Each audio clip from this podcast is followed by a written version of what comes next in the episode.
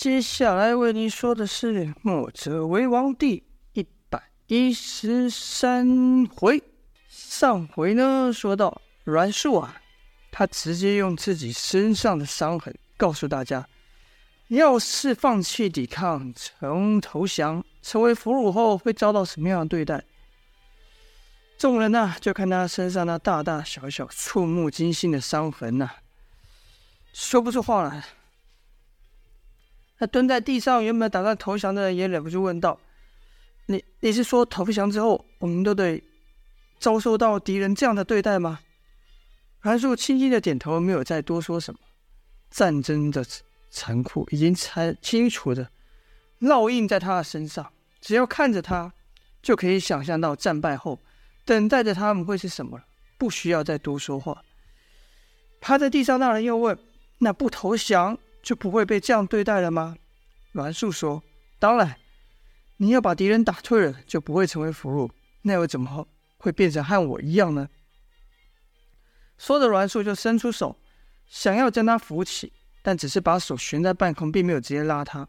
他想让那人自让那个人自己选择，你到底是要投降呢，还是挺身而战？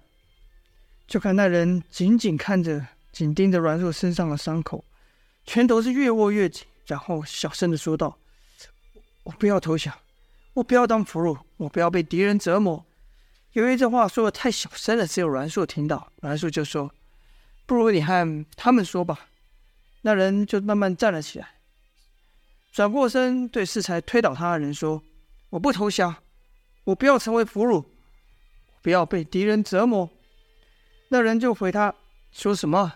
说这么小声给鬼听呢？”那人才大声的说道：“我不要投降，我不要成为俘虏，我要战斗。”那推倒他的男子就走过来，一手将他搂着，说道：“怕什么？我们和你一样，都不要当俘虏。”我和你一起战斗，跟着喊了：“我不投降，绝不投降，宁愿战死也不投降。”此话一出，众人的情绪才再度沸腾起来，纷纷喊道：“我们不投降，宁愿战死也不投降。”这时王，王阮王离呀，走到栾树身边，说道：“委屈你了。”栾树持淡淡一笑，说：“不委屈，你看效果不是很好吗？”王离并未接话。他知道要有个女子在众目睽睽之下让人家看身体，那有多大的勇气？尤其是那受伤、烙满伤痕的身体，在王林心中，阮树就是这样一个外表冷淡，可内心却比谁都火热的人。而这件事也让童风又对阮树改观了。他从没想过阮树居然以前是一个俘虏，他更不敢想象。像阮树这样美丽的女子被当成俘虏后会遭到什么样的对待？那肯定是比他，应该说那肯定是他没有说出来的更难堪的事情。童风不自觉就朝莫文看去了，心里暗自发誓：我绝对不能让他也遭受到这样的折磨，我一定要保护好他。童风自己都没注意到，自己的拳头已经握得非常的紧。这时，不光是百姓在呐喊，军将们的喊声更大，可说是整个吴城的士气都高涨了起来。吴城的守将范图啊，在心里就别说有多佩服墨家人了，对燕萧说：“先生，现在可算是您说的军民一心，同仇敌忾了吧？那下一步该如何？”燕萧说：“下一步就请将人，请将军派人清点人数。”可这可不是点人头分男女就结束了，须得分得仔细。年轻有力的要挑选出来，老弱无力的要另派工作，有特殊技艺的也要另行分配。这任务需对城里的各个百姓、居民、男女老幼有一定程度的了解才能做。这事我们恐怕帮不上忙，就得多劳烦将军了，而且必须尽快完成。范图拍胸脯说：“小事一件，交给我们吧。”说完了，就招呼手下对群众喊道：“各位乡亲，待会我会在墙上派人登记，你们都来我这。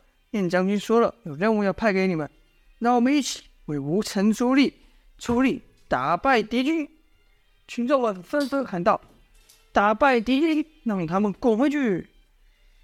登记百姓之事啊，最快也得花上一夜，而且群众的斗志已被点燃，一时半会是不会熄灭的。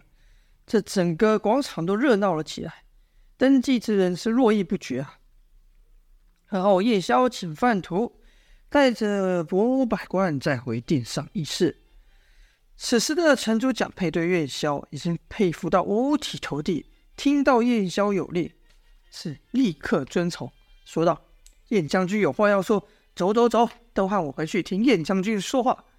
回到殿上，这城主蒋佩啊，就立刻说道：“立刻对燕宵说，先生果然是大才啊，还有什么要做的，尽管吩咐，尽管吩咐。”燕宵则谦虚地说：“百姓能有这样的觉悟，那是城主的功劳，可光这样还不够。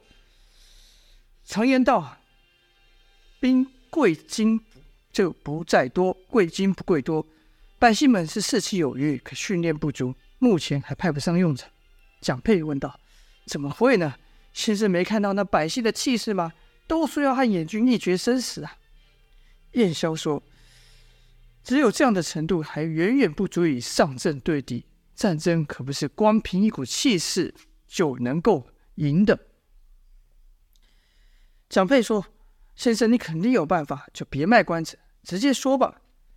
燕萧说：“适才我看了一下，百姓们中年轻力壮人有好几百人，路人将这些人加以训练，对此战有极大帮助。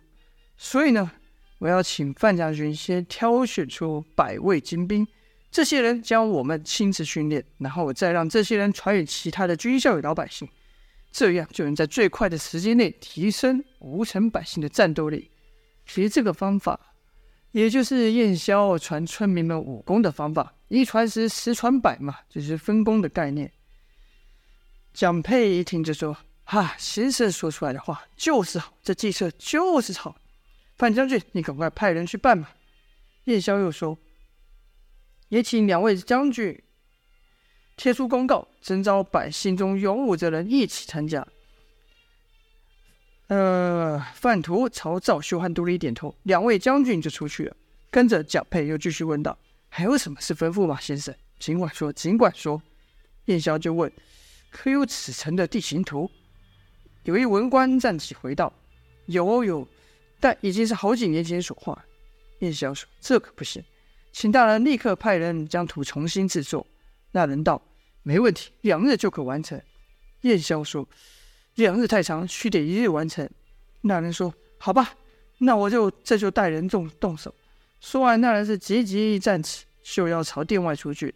叶萧提醒道：“请大人多带一些人手，有水源之处，就将水尽全部打回。田里的粮食也要尽快收割。”那人答应后跑出去。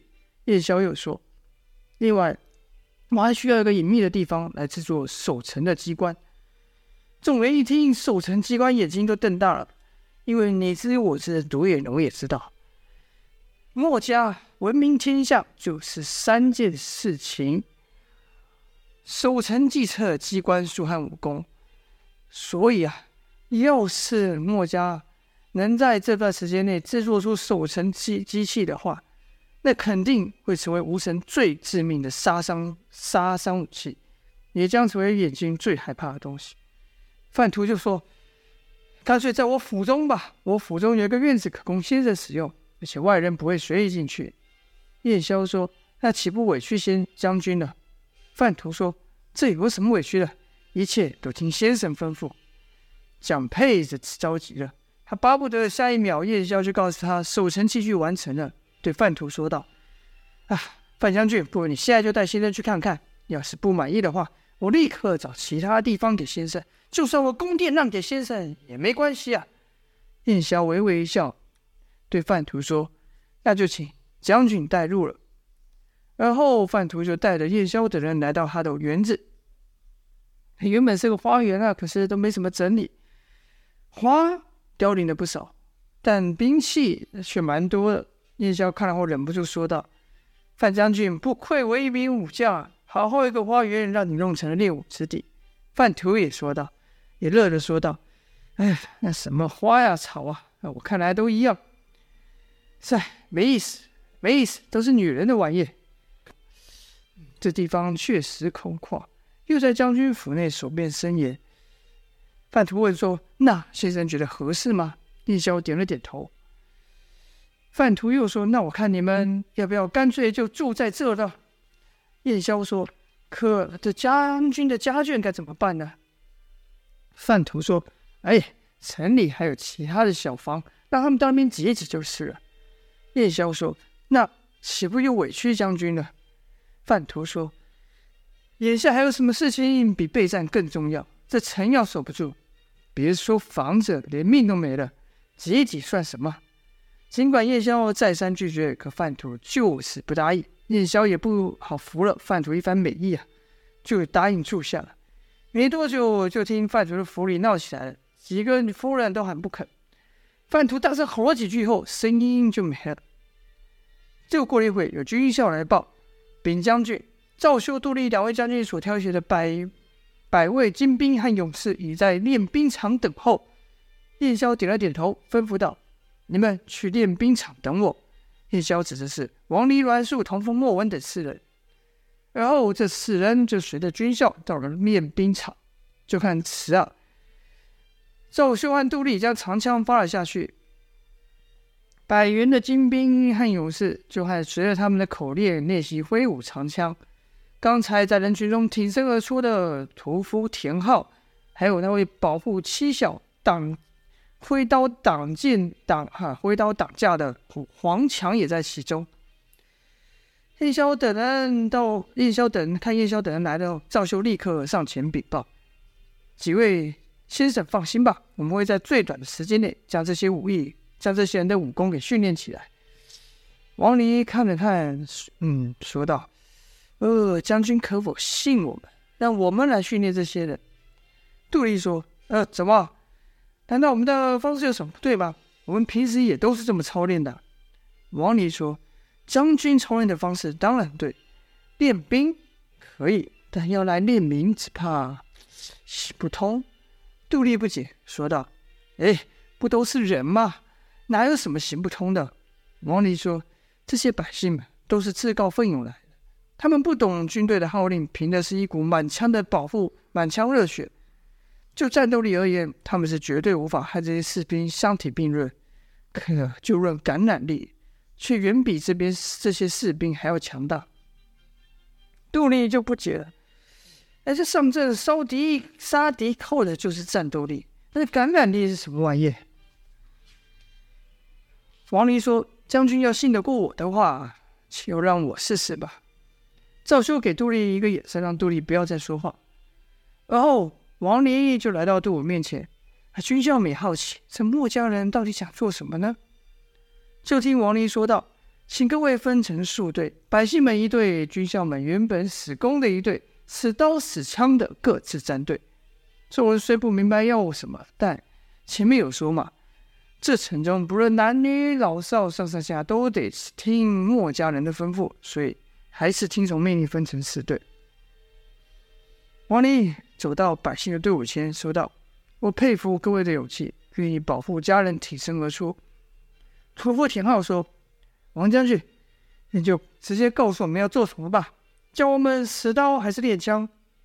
王离说：“我要你们就和平常一样，你最拿手的是什么就使什么。”田浩说：“要我的话，我杀猪的使的当然是杀猪刀。”王离说：“好，那你就使你擅长的刀。”此话一出，众军校都不敢相信自己的耳耳朵啊！